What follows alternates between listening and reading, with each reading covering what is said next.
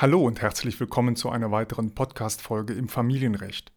In dieser und einigen weiteren Podcast-Folgen erhalten Sie mein Hörbuch zum Familienrecht.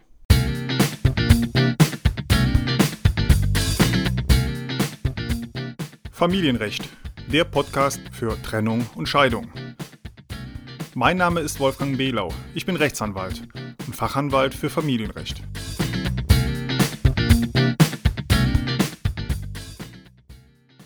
In diesem Hörbuch zum Familienrecht geht es um das Scheidungsverfahren, um Unterhalt, Zugewinnausgleich, Sorgerecht und vieles mehr. Das Hörbuch war natürlich ursprünglich nicht als Podcast geplant, sondern ausschließlich als Hörbuch. Dieses Hörbuch habe ich in den letzten zwei Jahren häufig und gut verkauft und ich habe sehr positives Feedback erhalten.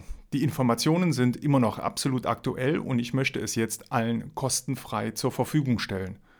Und natürlich können Sie zusätzlich auch einfach einen Besprechungstermin mit mir vereinbaren, persönlich in meiner Anwaltskanzlei in Heidelberg. Wir können einen festen Telefontermin vereinbaren oder einen Termin online über Skype, Teams oder Zoom. Schicken Sie mir dafür einfach, wenn Sie möchten, eine E-Mail. So, und jetzt geht es los mit dem Hörbuch. Um die gesetzliche Regelung zu verstehen, werden wir die einzelnen Bereiche im Familienrecht jetzt nacheinander besprechen. Die einzelnen Bereiche, ich nenne es immer die einzelnen Baustellen, sollten getrennt voneinander geprüft werden. Also der Unterhalt getrennt vom Zugewinn oder der Aufteilung des Hausrats und so weiter. Das Ziel ist es zwar häufig, nachher eine Paketlösung zu finden und eine einheitliche Regelung zu treffen, um aber die Ansprüche auf Unterhalt, Zugewinnausgleich und so weiter erst einmal berechnen zu können, sollte das nacheinander und getrennt voneinander gemacht werden. Ich fange dabei am liebsten mit dem Thema Scheidung an. Alle anderen Baustellen können wir dann darum herum gruppieren. Das Scheidungsverfahren bei Gericht wird durch einen Scheidungsantrag gestartet. Ein Scheidungsantrag ist das Schreiben eines Rechtsanwalts an das Gericht mit dem Antrag, die Ehe des Antragstellers zu scheiden. Dabei genügt es für die Durchführung der Scheidung, dass einer der beiden Eheleute von einem Anwalt vertreten wird. Wichtig ist, dass der Antrag, die Ehe soll geschieden werden, von einem Anwalt gestellt werden muss. Der andere Ehegatte schreibt dem Richter dann später, ich bin mit der Scheidung einverstanden und stellt damit keinen eigenen Antrag. Deshalb benötigt der zweite Ehegatte keinen eigenen Anwalt. Nur wenn der andere Ehegatte auch einen Antrag stellen will, muss er zwingend einen eigenen Anwalt beauftragen. Bei einvernehmlichen Scheidungsverfahren genügt deshalb ein Anwalt. Der eine Ehegatte hat einen Anwalt und stellt einen Scheidungsantrag, der andere Ehegatte hat keinen Anwalt, braucht aber auch bei einer einfachen einvernehmlichen Scheidung keinen Anwalt. Nicht zulässig ist der sogenannte gemeinsame Anwalt. Das ist aus standesrechtlichen Gründen in Deutschland nicht erlaubt. Kein Anwalt darf gleichzeitig beide Eheleute vertreten. Es bleibt also dabei. Scheidung mit nur einem Anwalt ist möglich, dann hat der eine Ehegatte einen Anwalt zur Antragstellung und der andere Ehegatte keinen Anwalt, weil er ja keinen eigenen Antrag stellen will. So spart man sich die Kosten für einen zweiten Anwalt. In dem Zusammenhang, was ist eigentlich ein Fachanwalt? Und was unterscheidet den Fachanwalt von einem Rechtsanwalt, der kein Fachanwalt ist? Letztlich ist das ganz einfach. Fachanwalt ist eine Zusatzqualifikation für Rechtsanwälte. Es gibt Fachanwälte für verschiedene Rechtsgebiete und ich bin Fachanwalt für Familienrecht.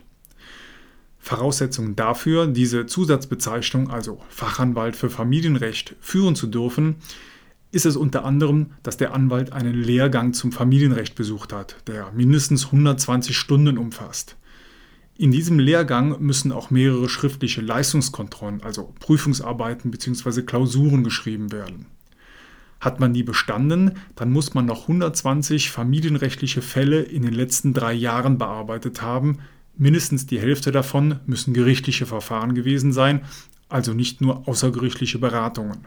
Diese ganzen Nachweise können dann bei der Rechtsanwaltskammer eingereicht werden und wenn dort alles geprüft wurde, dann bekommt man die Berechtigung, sich Fachanwalt für Familienrecht zu nennen. Von da an muss jeder Fachanwalt sich in seinem Spezialgebiet fortbilden und jährlich an die Anwaltskammer einen Nachweis schicken, dass er 15 Stunden pro Jahr Weiterbildung absolviert hat. Sie sehen also, ein Fachanwalt ist ein Rechtsanwalt, der gegenüber der Rechtsanwaltskammer den Nachweis erbracht hat, sowohl über besondere theoretische als auch über praktische Erfahrungen in seinem Spezialgebiet zu verfügen. Das aber nur so als zusätzliche Information. Weiter geht es jetzt mit dem Scheidungsverfahren.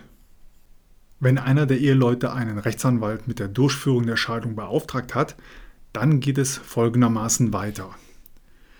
In seinem Schreiben an das Gericht stellt der beauftragte Rechtsanwalt zum einen den Antrag auf Scheidung und schreibt beispielsweise namens und in Vollmacht des Antragstellers beantrage ich die am 8.8.2008 vor dem Standesbeamten in Heidelberg geschlossene Ehe der Beteiligten wird geschieden. Zum anderen teilt der Rechtsanwalt dem Gericht unter anderem auch mit, ob die Eheleute gemeinsame Kinder haben, seit wann sie getrennt leben, ob es schon Vereinbarungen zum Unterhalt, zum Hausrat, zur Ehewohnung oder zum Kindesumgang gibt und wie hoch das Nettoeinkommen aus beruflicher Tätigkeit ist. Es werden für den Scheidungsantrag auch ein paar Dokumente bzw. Urkunden von Ihnen benötigt. Zusammen mit dem unterschriebenen Scheidungsantrag muss der Rechtsanwalt das Familienstammbuch oder die Heiratsurkunde und wenn Kinder aus der Ehe hervorgegangen sind, gegebenenfalls auch die Geburtsurkunden der Kinder dann an das Gericht schicken. Ob dazu Originalurkunden vorgelegt werden müssen oder ob Kopien genügen, ist in Deutschland nicht einheitlich geregelt. Häufig genügen Kopien. Ein Tipp von mir an dieser Stelle. Wenn der andere Ehepartner das Familienstammbuch nicht rausrücken möchte oder Sie sich nicht um die Herausgabe mit ihm streiten wollen, dann können Sie einfach neue Urkunden beim Standesamt anfordern. Das ist dann sinnvoll, wenn der eine Ehegatte nichts mehr mit dem anderen Ehegatten zu tun haben will und sowieso seit Monaten kein Kontakt mehr besteht oder wenn man sich mit dem anderen Ehegatten nicht frontal darüber unterhalten möchte, dass nun das Scheidungsverfahren eingeleitet werden soll. So funktioniert also die normale Beauftragung eines Anwalts mit anschließender Einreichung des Scheidungsantrags. Was ist aber nun eine Online-Scheidung? Auch diesen Begriff finden Sie häufig im Internet. Bei der sogenannten Online-Scheidung ist der Ablauf eigentlich ganz genauso. Online bedeutet nämlich nicht, dass der Anwalt die Scheidung bei Gericht online einreicht, sondern nur, dass der Anwalt sich mit seinem Mandanten nicht telefonisch oder persönlich, sondern halt nur per E-Mail unterhält. Dazu verschickt der Anwalt dann meistens ein umfangreiches Formular, das dann vom Mandanten ausgefüllt werden muss und anschließend überträgt der Anwalt die Daten und Informationen aus dem Formular in seinen eigenen Scheidungsantrag und reicht diesen dann unterschrieben beim Gericht ein. Ansonsten ist alles gleich. Geringere Anwalts- oder Gerichtskosten entstehen dadurch ganz sicher nicht. Ich selbst biete auch ganz grundsätzlich die Möglichkeit der Online-Scheidung auf meiner Webseite an, also die Kommunikation per E-Mail. In der Regel erspare ich dann jedoch meinen Mandanten die Arbeit, das Formular auszufüllen und vereinbare per E-Mail einfach einen festen Telefontermin, zu dem ich meine Mandanten dann anrufe und alle benötigten Informationen telefonisch bekomme. Auf diese Art und Weise ist es möglich, als Rechtsanwalt deutschlandweit Scheidungsverfahren einzuleiten. Von meinen Mandanten wird diese Vorgehensweise ganz überwiegend als angenehm empfunden, da in einem Telefonat auch viel besser und schneller eventuelle Fragen beantwortet werden können. In den meisten Fällen wird natürlich einfach ein Rechtsanwalt in der Nähe des eigenen Wohnorts beauftragt und man führt ein persönliches Gespräch mit dem Anwalt, bevor ein Scheidungsverfahren eingeleitet wird. Okay, und hier nun meine erste Empfehlung für Ihren ersten Besuch bei einem Rechtsanwalt. Wenn Sie also einen Rechtsanwalt mit der Durchführung der Scheidung beauftragen möchten, dann sollten Sie bereits zum ersten Termin mitnehmen die Heiratsurkunde und, falls minderjährige Kinder vorhanden sind, die Geburtsurkunden der Kinder oder das Familienstammbuch, falls Sie das haben.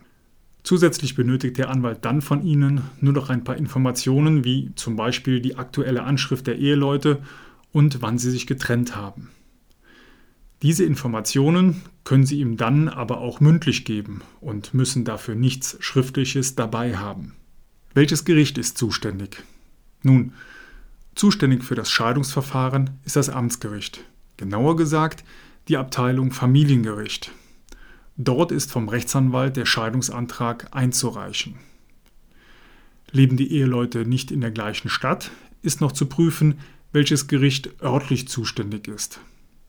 Haben die Eheleute gemeinsame minderjährige Kinder, die alle bei einem Ehegatten leben, richtet sich die örtliche Zuständigkeit des Gerichts nach dem Wohnort dieses Ehegatten. Haben die Eheleute keine gemeinsamen Kinder, ist der letzte gemeinsame Aufenthaltsort der Ehegatten entscheidend, falls einer von beiden noch da wohnt. Wer es genau wissen möchte, der kann das googeln und nachlesen in 122 FAMFG, das ist das Gesetz über das Verfahren in Familiensachen und in den Angelegenheiten der freiwilligen Gerichtsbarkeit. Nachdem der Scheidungsantrag durch den Rechtsanwalt beim zuständigen Gericht eingereicht worden ist, bekommt der Scheidungsantrag vom Gericht ein Aktenzeichen und wird anschließend einem Richter vorgelegt. Der Richter prüft dann zwei Dinge, nämlich ob die Ehe gescheitert ist und ob ein Versorgungsausgleich durchzuführen ist. Das ist jetzt wirklich wichtig. Im Zusammenhang mit der Scheidung regelt der Richter nur die Scheidung der Ehe und den Versorgungsausgleich. Alle anderen Rechtsthemen wie Unterhalt, Vermögensauseinandersetzung, Sorgerecht oder Umgangsrecht regelt der Richter nur auf ausdrücklichen Antrag, sonst nicht. Und ein ausdrücklicher Antrag bedeutet für den Richter eine Klage. Ohne eine ausdrückliche zusätzliche Klage zum Unterhalt, Zugewinnausgleich oder Umgangsrecht regelt der Richter dazu auch nichts. Mit dem Scheidungsantrag regelt der Richter wirklich nichts außer die Scheidung selbst und den Versorgungsausgleich. Wenn der Richter also noch mehr regeln soll, weil die Eheleute sich nicht einigen können, zum Beispiel über den zu zahlenden Unterhalt, dann muss das zusätzlich eingeklagt werden. Dazu aber später noch genaueres. Kommen wir nun zum Thema Trennungsjahr und Scheitern der Ehe. Der Richter ist verpflichtet zu prüfen, ob die Ehe wirklich nicht mehr zu retten ist, also gescheitert ist. Die Ehe ist gescheitert, wenn die Lebensgemeinschaft nicht mehr besteht und auch nicht zu erwarten ist, dass sich das noch einmal ändert. Wichtig ist dabei, dass der jeweils zuständige Richter subjektiv, also quasi aus dem Bauch raus, davon überzeugt sein muss, dass die Ehe nicht mehr zu retten ist. Als Anhaltspunkt dafür hat der Richter das sogenannte Trennungsjahr. Das Gesetz sieht nämlich vor, dass die Eheleute mindestens ein Jahr voneinander getrennt leben müssen, bevor eine Ehe geschieden werden kann. Dabei bedeutet getrennt leben, dass keine häusliche Gemeinschaft mehr besteht. In der Praxis bedeutet das, dass die Eheleute füreinander seit mindestens einem Jahr keine Versorgungsleistungen mehr erbracht haben, also für den anderen nicht mehr eingekauft, gekocht oder die Wäsche gemacht worden ist. Ich habe tatsächlich schon erlebt, dass ein Mann gefragt wurde, was denn der Unterschied sei zwischen 30 Grad dunkler Wäsche und 60 Grad heller Wäsche. Seit diesem Tag werden meine Mandanten zum Thema Trennungsjahr noch ausführlicher befragt und informiert als früher.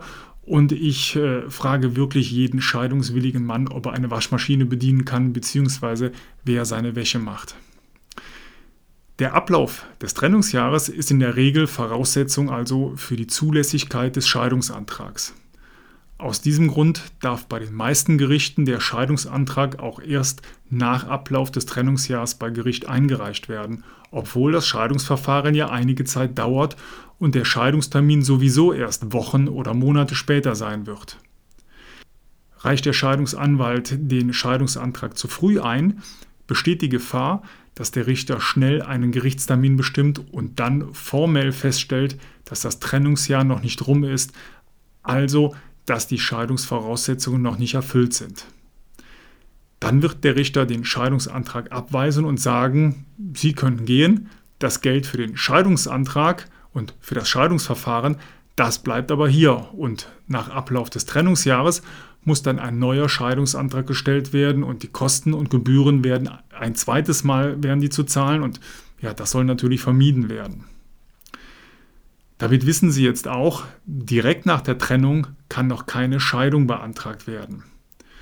In der Regel muss erst der Ablauf von einem Trennungsjahr abgewartet werden. Erst danach kann der Scheidungsantrag überhaupt bei Gericht eingereicht werden.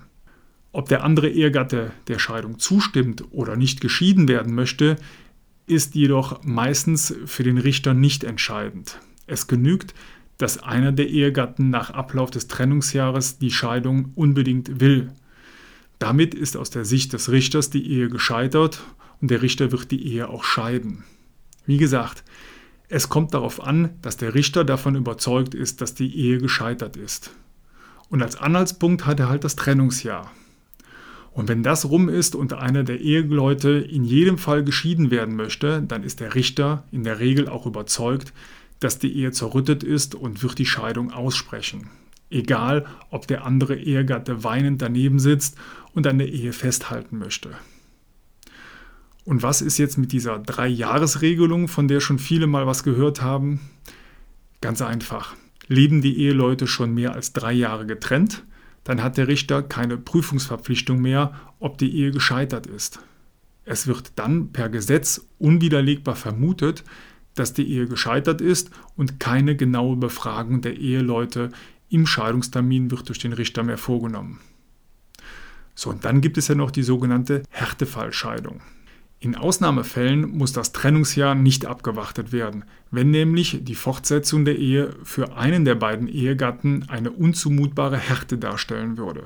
So die Formulierung im Gesetz. Das kann zum Beispiel der Fall sein, wenn der Ehemann die Ehefrau geschlagen hat und der Richter überzeugt ist, dass die Ehefrau die Ehe als endgültig gescheitert betrachtet und eine Fortsetzung der Ehe für die Frau unzumutbar ist.